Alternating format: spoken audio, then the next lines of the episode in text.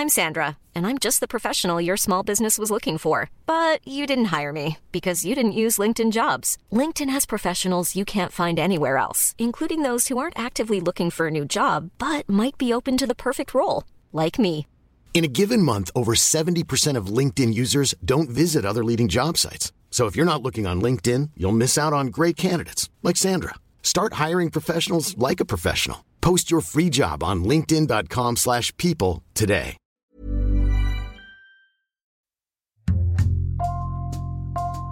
Bonjour, c'est Jules Lavie pour Code Source, le podcast d'actualité du Parisien.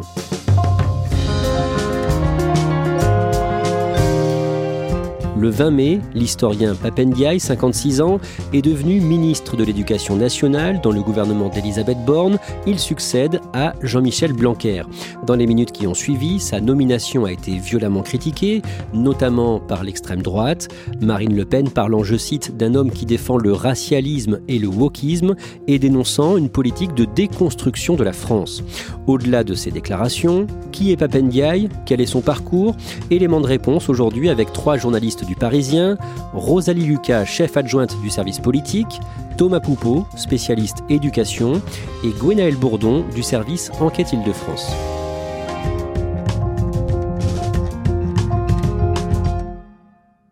Gwenaël Bourdon, jusqu'ici, dans l'actualité, on parlait beaucoup plus souvent de la petite sœur de Papandiaï, Marie Ndiaye. C'est sa cadette de 20 mois et elle est écrivaine. Elle a d'ailleurs publié son premier roman à l'âge de 18 ans seulement. Et puis on la connaît surtout parce qu'elle a été lauréate du prix Goncourt en 2009 pour son roman Trois femmes puissantes. Rosalie Lucas, le vendredi 20 mai, en tout début d'après-midi, l'équipe gouvernementale de la première ministre Elisabeth Borne est en cours de finalisation. Le nom de Papendiaï circule dans les rédactions parisiennes. Pour être honnête, on commence nous à avoir des bris vers 13h et une demi-heure euh, avant l'annonce officielle, on a cette confirmation. On est très étonnés, jamais son nom n'avait été cité. On sait tous que c'est le patron du musée de la Porte Dorée. Quand on creuse un peu sa bio, ce qui nous saute aux yeux, en fait, c'est qu'il est euh, à l'opposé total de Jean-Michel Blanquer. À ce moment-là, Rosalie Lucas, vous vous dites quoi au service politique du Parisien? Pourquoi Emmanuel Macron fait ce choix? On sait que plusieurs personnalités de gauche ont été approchées et ont dit non pour entrer dans ce gouvernement. Mais Emmanuel Macron veut adresser un signal à ses électeurs de gauche qui ont voté notamment Jean-Luc Mélenchon au premier tour de la présidentielle à des proportions auxquelles euh, il ne s'attendait pas. Cette nomination de la part d'Emmanuel Macron, c'est de dire j'ai entendu l'électorat de gauche et je peux lui parler. La confirmation de cette nomination, plus tard ce jour-là, a entraîné de vives réactions, notamment de l'extrême droite. On va voir ça, mais d'abord, Rosalie Lucas, Thomas Poupeau, Gonaël Bourdon. Vous allez nous résumer dans cet épisode de Code Source le parcours de Papendiaï. Papendiaï a 56 ans, il est marié à une sociologue, Jeanne Lazarus, il a deux enfants. Il est né le 25 octobre 1965 à Antony dans les Hauts-de-Seine. Gwenaël, que sait-on de son enfance et de ses parents? Papendiaï est le fils d'une mère euh, française, enseignante, et d'un étudiant sénégalais qui était venu donc faire ses études à Paris et qui va repartir assez rapidement au pays alors que ses enfants sont encore tout petits. Et euh, Papendiaï et sa sœur Marie vont donc grandir dans cette banlieue sud de la région parisienne, avec des grands-parents paysans chez qui ils vont régulièrement en vacances. Et euh, Papendiaï résume ça aujourd'hui en disant qu'il en a hérité un amour profond du terroir. Il se sent français, franchouillard, amoureux de la blanquette de veau, euh, du vin, etc. Mais il dit en même temps, je suis aussi d'ailleurs. Et quand ils sont petits, leur mère, professeure de sciences naturelles en collège, fait tout pour les cultiver. Oui, elle les emmène euh, très régulièrement voir des expositions, visiter les musées parisiens. Euh, elle les emmène aussi au, cinéma. Et toutes ces sorties vont titiller la curiosité du petit garçon qu'il est alors. Papendiaï fait des études brillantes, classe préparatoire littéraire au lycée Henri IV à Paris, puis euh, l'école normale supérieure de Saint-Cloud. Il est agrégé d'histoire. Et Rosalie Lucas, quand il a la vingtaine, au milieu des années 80, il s'intéresse à la politique il s'intéresse à la politique et euh, il va plutôt vers la gauche. Il participe à un mouvement, euh, un petit mouvement qui s'appelle Convergence socialiste avec Jean-Christophe Cambadélis, qui à l'époque est une façon d'emmener d'anciens euh, trotskistes lambertistes, donc c'est vraiment une petite chapelle, vers le Parti socialiste. Du coup, il est proche de Jean-Christophe Cambadélis et c'est avec lui qu'il participe à la fondation du Manifeste contre le Front National. Gwenaël Bourdon, quand il a 25 ans, au tout début des années 90, Papendiaï part étudier aux États-Unis. Il a obtenu une bourse pour aller étudier à l'université de Virginie. Et dit-il, c'est ce passage aux États-Unis qui lui a permis de découvrir la question raciale. Il a eu, dit-il, une forme de révélation. On sait comment il a cette révélation, ce déclic? Il a raconté euh, avoir notamment été invité par des étudiants d'une fraternité noire, une association euh, d'étudiants noirs, à une réunion qu'on qualifie de non mixte. Il a dit avoir été choqué et puis ensuite y être retourné. Il faut se rappeler aussi qu'il est aux États-Unis au début des années 90, qui sont notamment marquées par les émeutes de Los Angeles, émeutes qui ont suivi l'acquittement de policiers blancs qui avait tabassé un automobiliste noir, Rodney King. Il n'était pas du tout venu pour étudier euh, la condition des Noirs aux États-Unis, mais il se lance euh, à corps perdu un peu dans les bibliothèques, il dévore tout ce qu'il trouve de livres sur euh, l'histoire de l'esclavage, l'émancipation des Noirs américains.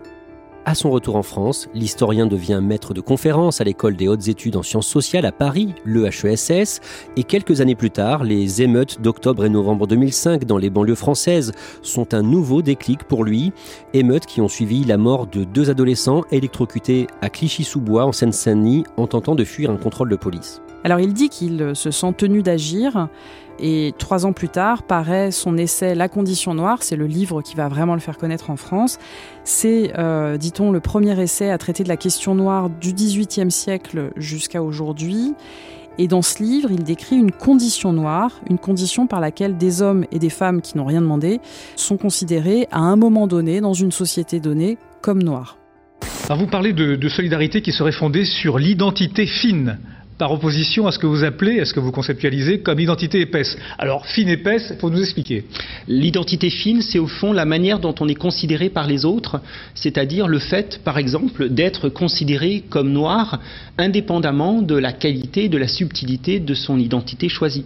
Tandis que l'identité épaisse fait, elle, référence aux filiations, aux origines régionales, aux groupes ethniques, euh, éventuellement, à tout ce qui constitue la richesse des individus. Si les noirs peuvent s'unir comme d'autres, c'est donc sur le fondement de leur tort commun, celui d'être considérés comme noirs avec des stigmates, plutôt que sur celui d'une communauté rassemblée par euh, des cultures communes. Rosalie Lucas, en 2005, Papendiaï avait aussi participé à la fondation du CRAN, le Conseil représentatif des associations noires. Oui, tout à fait. Il est sollicité par Patrick Lozès, qui est militant politique à l'UDF. Ils avaient déjà créé ensemble un cercle d'action pour la promotion de la diversité en France. Et après, donc, ils lancent le CRAN. Le CRAN, c'est un conseil aussi, qui est notamment favorable aux statistiques ethniques et appelle les Noirs à sortir de l'invisibilité en France. Sur la question des statistiques ethniques, Papendiaï a changé de position. Gwenaël Bourdon, il y était favorable au départ, mais en juillet 2019, dans une interview publiée par le journal Le Monde, il estime que ces statistiques ne sont pas nécessaires pour bien comprendre ce que vivent les personnes noires en France. Ce qu'il dit plus précisément, c'est que en France, on ne dispose pas de euh, données ethno-raciales comme on peut en avoir aux États-Unis ou en Angleterre, mais que ça n'empêche pas les chercheurs de travailler parce qu'ils disposent malgré tout d'une certaine forme de statistiques ethniques. Et il cite d'ailleurs pour ça euh, le travail d'un sociologue qui a permis d'établir la réalité de contrôle aux faciès dans une gare parisienne en s'appuyant sur un certain nombre de données. Toujours dans cette interview, Papendiaï explique pourquoi lui et beaucoup d'autres professeurs ou chercheurs choisissent d'utiliser le mot race. Il rappelle qu'évidemment, la race n'existe pas sur le plan biologique, mais qu'en revanche, utiliser ce mot permet de décrire des phénomènes de discrimination qui, eux, sont bien réels. La race, dit-il, ça correspond à une catégorie imaginaire, une catégorie qui s'est construite à travers euh, les siècles, hein, une construction historique, et qui influe euh, sur euh, l'organisation des sociétés aujourd'hui. Toujours en 2019, le musée d'Orsay à Paris l'a intégré dans le comité scientifique d'une exposition, l'exposition Le modèle noir de Jéricho à Matisse. La presse relate le rôle qu'il a joué euh, dans la préparation de cette exposition et notamment les débats qui ont entouré la façon dont on présentait certains tableaux. Il y a par exemple un tableau qui représente une esclave en 1800 et euh, le débat euh, tourne autour du titre de ce tableau et Pape tient à garder le titre original de l'œuvre, Portrait d'une négresse, parce qu'il ne faut pas, dit-il, gommer la trace de l'histoire de ce tableau, mais par contre, il faut évidemment l'accompagner d'un texte explicatif. Rosalie Lucas, en janvier 2021, Papendiaï est le co-auteur d'un rapport sur la diversité à l'Opéra de Paris. La direction de l'opéra a été interpellée par plusieurs de ces artistes sur la question de la lutte contre les discriminations au sein de l'institution. Et donc la, direction décide de faire un rapport et de le confier à Papendiaï et à la secrétaire générale du défenseur des droits, Constance Rivière. Donc euh, quelques mois plus tard, tous les deux rendent ce rapport. Dans le rapport, euh, effectivement, ça confirme ce que disaient certains artistes, c'est que à tous les niveaux, des techniciens jusqu'aux danseurs, la diversité est très très peu présente.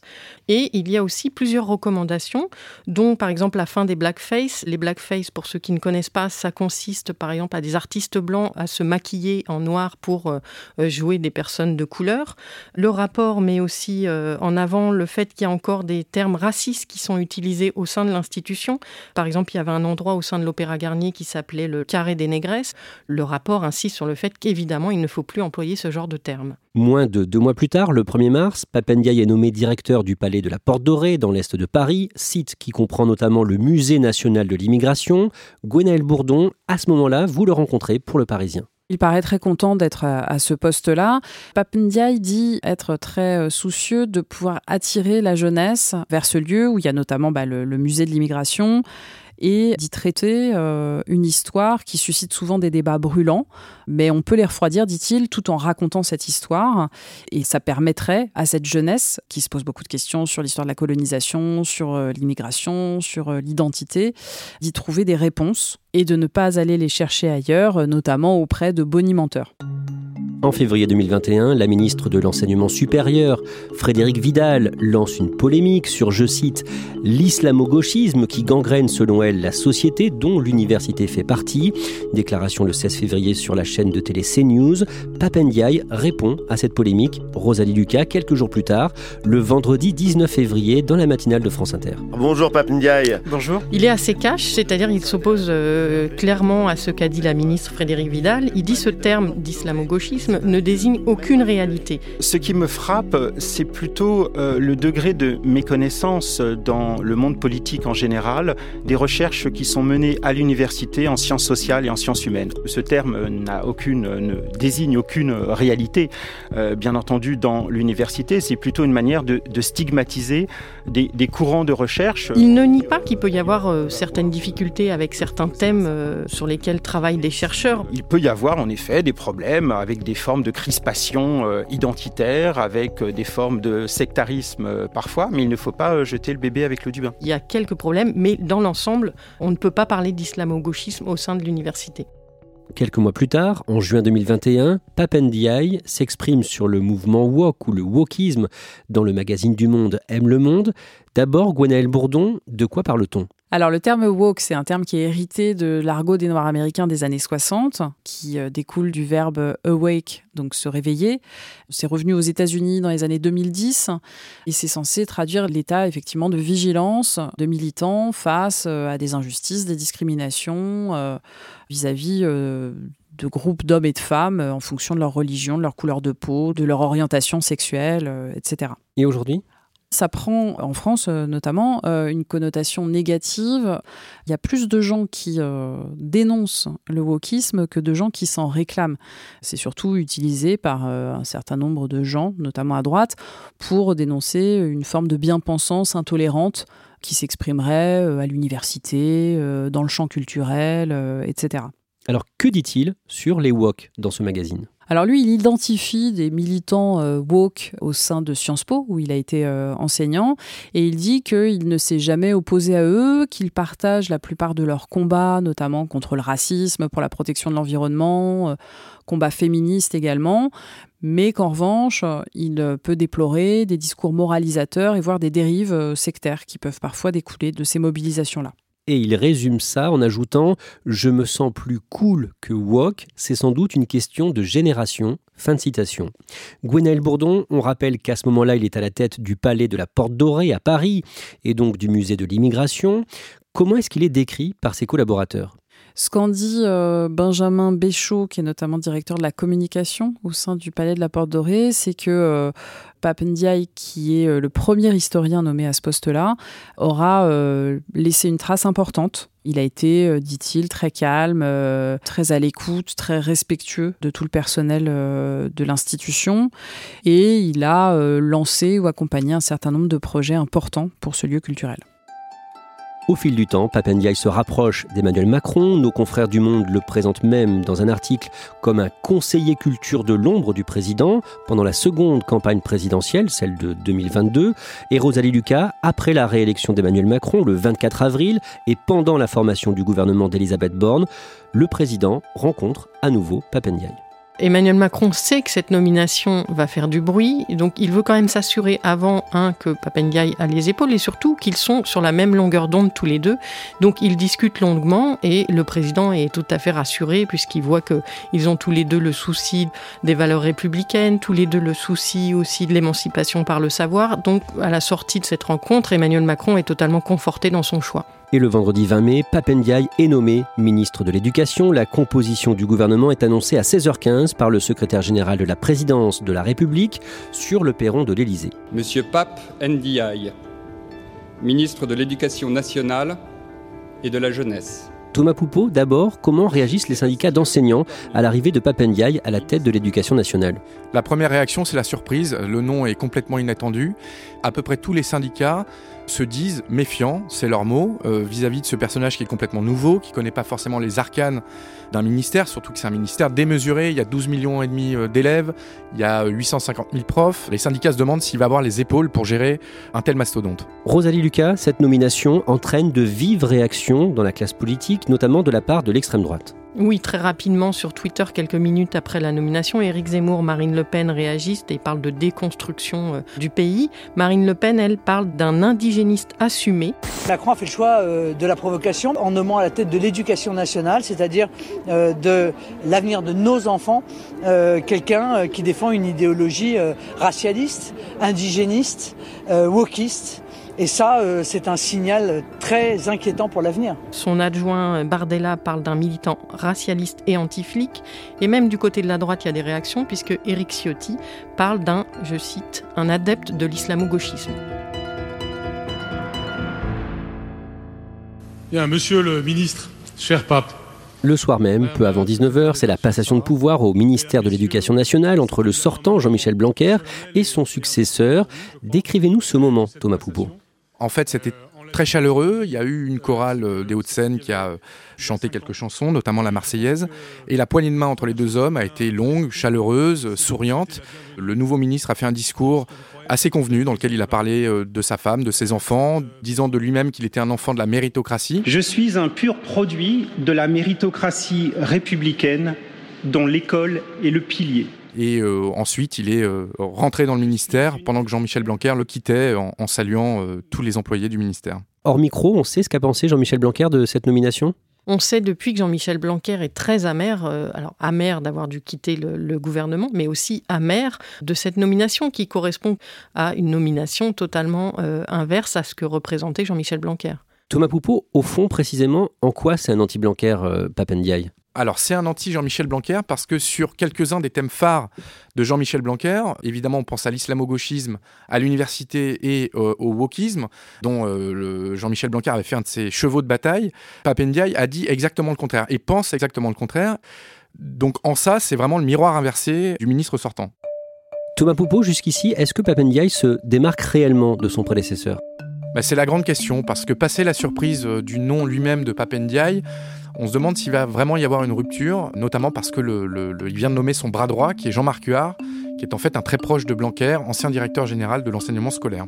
Rosalie Lucas, les très vives réactions de l'extrême droite qu'on a entendues, à votre avis, est-ce qu'elles sont justifiées par rapport à ce qu'a réellement fait ou dit Papendiaï jusqu'ici? Non, par rapport à tout ce qu'on a dit, par exemple, jusqu'à présent, sur le rapport sur l'Opéra de Paris, où finalement ces, recommandations, ça paraît plutôt être du bon sens qu'autre chose. Sur le wokisme, bah, finalement, on voit qu'il a pris ses distances euh, par rapport à certains militants woke. Donc tout ça, c'est euh, évidemment des réactions euh, assez caricaturales de la part de l'extrême droite. Il y a d'autres réactions qui vont peut-être monter dans les prochains jours. C'est sur ces enfants, la scolarisation de ces enfants, qui tous les deux sont à l'école alsacienne, qui est une école euh, élitiste privée. Donc forcément, pour un ministre de l'Éducation nationale, c'est pas simple à gérer. Il n'est pas le seul à avoir été dans ce cas. Deux de ses prédécesseurs l'ont été, Jean-Pierre Chevènement et Lionel Jospin. Lionel Jospin, à l'époque, avait, euh, ça avait été une lourde polémique à gérer pour lui. Donc on verra comment euh, Papendiaï gère cette situation. Thomas Poupeau, quelles sont ses missions prioritaires en arrivant à ce ministère? Alors il y en a deux fondamentales. Euh, la première, c'est le changement de méthode, c'est ce que réclament tous les enseignants et plus largement tous les professeurs. La méthode de concertation, la méthode de dialogue avec euh, le personnel de l'éducation nationale. Il va falloir concerter, c'est le maître mot. Et la deuxième, c'est évidemment la revalorisation des enseignants. Le candidat Macron a fait plusieurs promesses qui ne sont pas satisfaisantes. Donc les syndicats attendent vraiment au tournant Papendiaï sur le salaire des profs.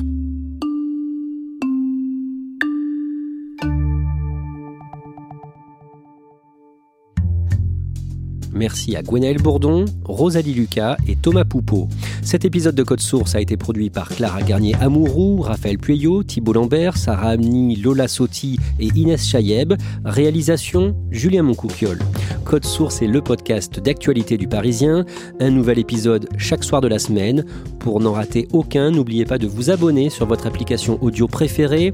Vous pouvez nous contacter via Twitter, at Code Source, ou nous écrire directement code source leparisien.fr.